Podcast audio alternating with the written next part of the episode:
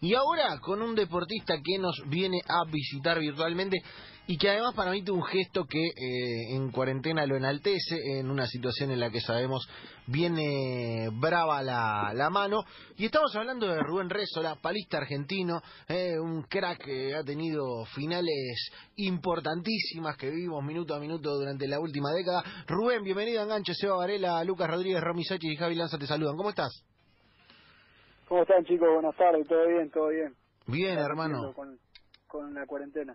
Eh, ¿en, qué, ¿En qué lugar está eh, eh, dispuesta esa cuarentena eh, físico de en domicilio? Casa, en casa, obviamente, en mi casa, en un departamento. Eh, bar- ¿Barrio, lugar? Del centro de la ciudad de Santa Fe, Bien, capital. bien. Eh, allá me imagino un poquito más de calor, ¿no? Acá tenemos 21.8, allá debe estar un poquito más picante. Sí, acá hace calor, hace. Está más fresco hoy que, que ayer y los días anteriores, pero, pero seguramente hace un poco más de calor. Bien, eh, Rubén, y te, te convertiste en noticia en los últimos días porque, eh, obviamente, respecto de lo que ha pasado con la beca de Lenar y, y esta iniciativa de eh, dar un bono especial para eh, que a los deportistas se les haga más llevadero eh, todo lo que tiene que ver con esta situación, que encima involucra la postergación de los Juegos Olímpicos y, las preparaciones que se ven afectadas, por supuesto, eh, decidiste que, el bono de Lenar eh, lo ibas a donar, ¿es así? Así es, sí, más que nada, bueno, fue una in- intención personal y tratar de, que no sabía que se iba a difundir ta- tanto mi mensaje, pero en sí era tratar de comunicarle un poco a la sociedad y generar empatía entre nosotros mismos para, para que quienes puedan, puedan colaborar también. Claro, porque obviamente me imagino, Rubén, que de- del lugar en el que venís y ahora después de a poquito nos vamos metiendo ahí, eh, y que las realidades incluso de los deportistas eh, con recorrido, como es tu caso, no son todas iguales y que obviamente cada uno puede hacer la elección, pero ¿por qué tomaste la decisión? Y simplemente porque siempre me ha gustado ayudar.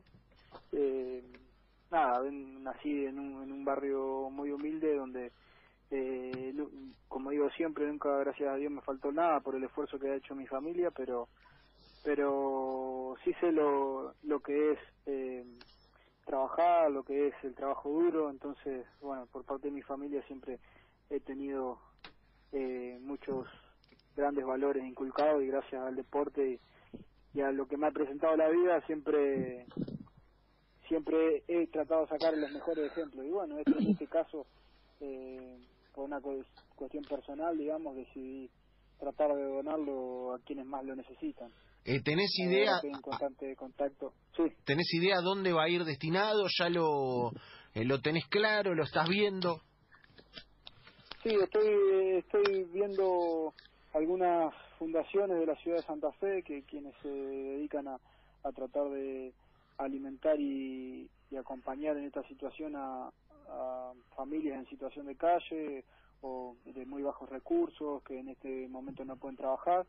Eh, así que bueno, hay varias ONG y entes acá en la ciudad de, de Santa Fe que, que, que, que puedo llegar a, a elegir como digo como dije en varias notas no creo que sea digno de destacar el, el apoyo que estoy dando porque eh, no es algo muy grande pero pero creo creo que alguna asociación eh, chiquitita puede puede llegar a aportarle aunque sea un poco Bien, estamos hablando con Rubén Rezola, eh, palista argentino, que eh, decidió, bueno, donar su, su beca excepcional eh, en términos de, tratar de dar una mano.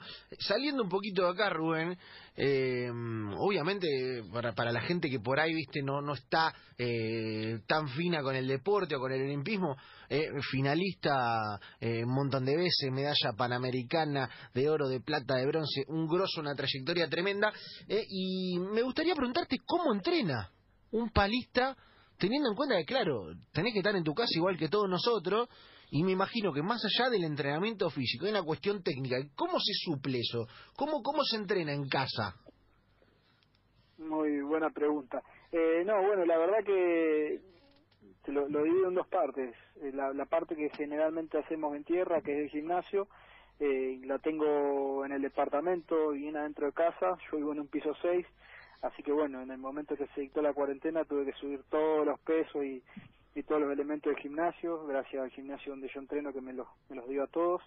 Y, y después tengo un simulador que eso vendría a, a, a sustituir la parte del agua, digamos, que, el gesto técnico es el mismo, todo, pero bueno, en cuanto a percepciones eh, y algunos algunas que otras cuestiones que como como la inestabilidad y el, el deslizamiento del kayak en el agua no las tiene, pero bueno, en sí puedo, puedo entrenar casi normalmente en, en, ese ergómetro, que es un simulador de un, de un kayak. Y, y, eh, claro, es un simulador. ¿Y cómo es el simulador? ¿Es, es, una, una, es como un kayak en el que te metes? Eh, ¿cómo, ¿Cómo va simulando la, la situación? Claro, y, actualmente han mejorado bastante los diseños y, y, tiene la parte de abajo de un kayak, o sea, simula el fondo, el casco de un kayak, todo, pero los modelos anteriores, eso salió el año pasado, y los modelos anteriores, como el mío, en realidad es lo mismo, nada más que tiene una adaptación de una parte de un kayak, o sea, tiene todos los accesorios de adentro de un kayak, lo mismo, simularía si tiene timón, todo. Este, en lugar de tener el fondo del kayak, no lo tiene y bueno, tiene los accesorios donde vos estés sentado, obviamente, para poder regular las piernas, el, eh, el asiento donde donde va un apoyado y bueno, las medidas, las inclinaciones, bueno, tiene muchas variantes, eh, que es casi lo mismo. Qué increíble. bueno, en cuanto a la, a la parte que es parecida al calle de, de abajo, solamente simula la visión, digamos, porque en sí es prácticamente eh, el mismo diseño.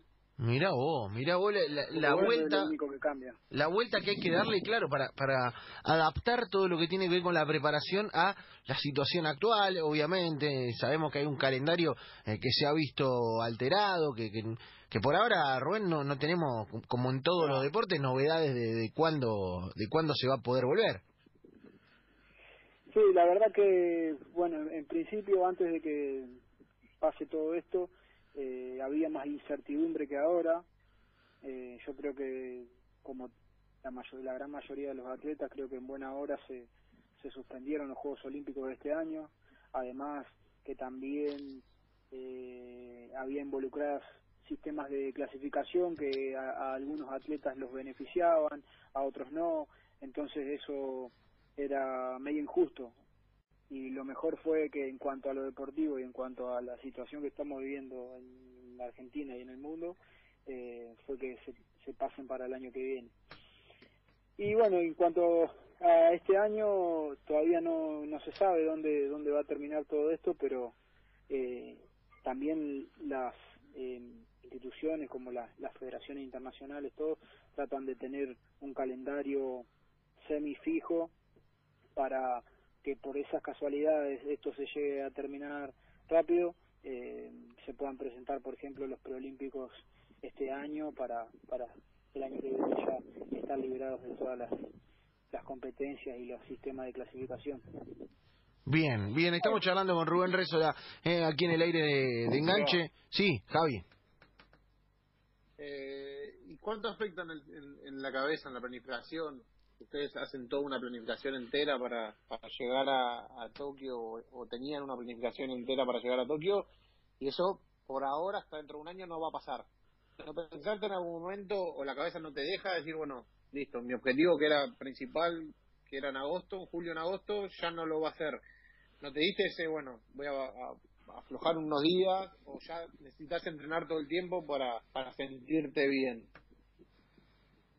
No, sí, inevitablemente, digamos, el, el cuerpo y la cabeza bajan unos cuantos cambios eh, en cuanto a, a, todos los atletas. Yo creo que más allá de que haya un evento tan importante como es los Juegos Olímpicos, eh, a todos nos gusta entrenar y, y bueno, en este en este momento y ante esta situación, lo único que hay que hacer que hacer es tratar de mantenerse en la mejor forma y y bueno, aceptar lo que tocó, que esto no, no está al alcance de la mano ninguno, así que nada, es como lo viví yo y ya está. Una vez que se pasaron los Juegos Olímpicos para el año que viene, mi cabeza eh, sacó los Juegos Olímpicos de este año, las clasificaciones y todo, y bueno, solo queda focalizarse en entrenar y mantenerse lo mejor posible en cuanto a estas posibilidades.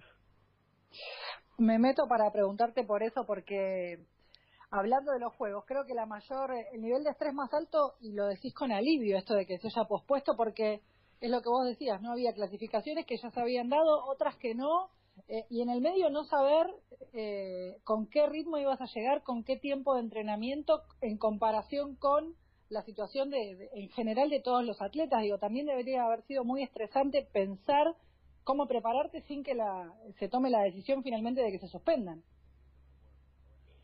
Sí, esto fue fue como muy rápido, digamos. Yo durante desde el año pasado me, estoy, me estuve preparando para para este año, digamos, para clasificar este año, como todos.